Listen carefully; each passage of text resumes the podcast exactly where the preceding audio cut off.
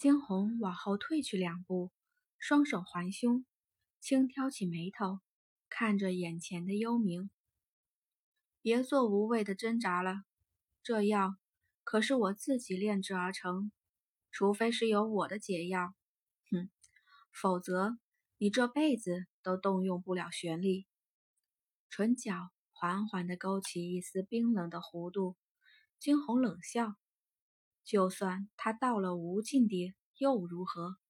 只要他的药物一来，他照样动弹不了。”幽冥抬头看着眼前气焰很盛的惊鸿，眸中的兴味却是越发的深刻了。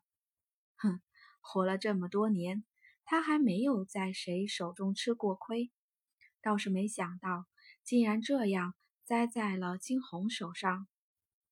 眼前这个女子倒是有不小的能耐。别这样看着我，一句话，验刃给不给？惊鸿轻抬起眼皮，冷冷地问道。幽冥眉头微微挑起，开口：“好，你们跟我来。”刑天依旧处于巨大的激动之中。直至惊鸿伸手将他往前拉去，这才回过了神来。几人跟随幽冥往前走去，不几时，走出了山石嶙峋的地方。这里是？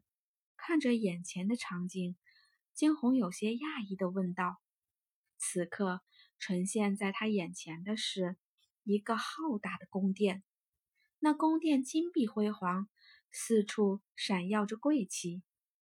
听到惊鸿这般问，幽冥眸中划过一缕幽光，而后道：“这里就是黑暗幽冥的宫殿。你不是要验刃吗？自己进去拿吧。”抬起头，惊鸿看向幽冥，没有错过他眼中的诡谲，冷笑：“哼，你至少别给我耍花样。”你该知道的，现在你手无缚鸡之力，完全不是我们的对手。幽冥双手环胸，看着眼前的惊鸿，唇角轻勾了勾，哼，若是你能够动得了燕刃，我便将它借给你。他的声音中不甚的诡异。不错，只要他能够动得了燕刃，他借给他又有何妨？只是可惜了，这燕刃放在黑暗幽冥这么多年了，都不曾有人动得了。即便他已经到了无尽地，但依旧不行。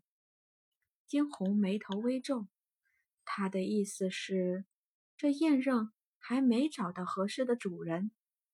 正想着，几人早已踏入了这座宫殿。宫殿内隐隐约约的。似乎有什么声音传来。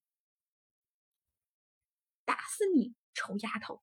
竟然敢偷本小姐的东西，我看你还敢不敢！